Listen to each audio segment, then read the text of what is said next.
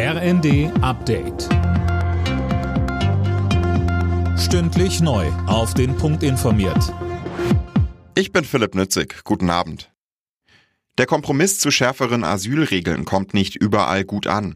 Die Flüchtlingsorganisation Pro Asyl zeigte sich entsetzt über die Einigung.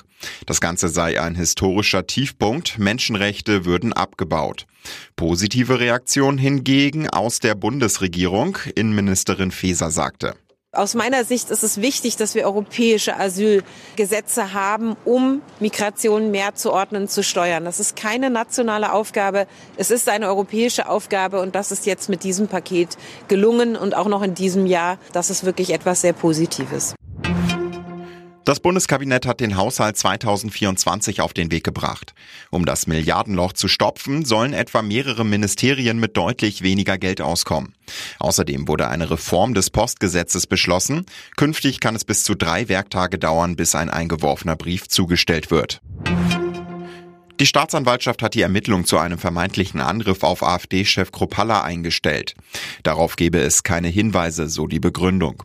Kropalla war nach einer Wahlkampfveranstaltung in Ingolstadt ins Krankenhaus gekommen. Er hatte über Übelkeit, Schwindel und Kopfschmerzen geklagt. An seinem Arm stellten Ärzte einen Einstich fest. Die AfD sprach von einem Anschlag. Die Behörden sehen allerdings keine konkreten Anhaltspunkte für eine Injektion oder Vergiftung. Die Menschen in Deutschland haben bei der Energie kräftig gespart.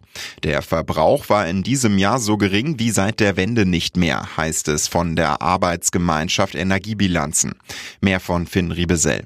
Die AG rechnet mit einem Rückgang von knapp 8 Prozent im Vergleich zum Vorjahr. Ein historisches Tief, wie es heißt. Ein Knackpunkt, die schwächende Konjunktur. Weil die Preise für Strom und Gas so hoch sind, hätten vor allem energieintensive Industriezweige ihre Produktion zurückgefahren.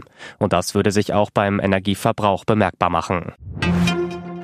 In der Bundesliga hat Union Berlin vor der Winterpause nochmal wichtige Punkte im Abstiegskampf gesammelt. Die Berliner setzten sich im Kellerduell gegen Köln mit 2 zu 0 durch. Alle Nachrichten auf rnd.de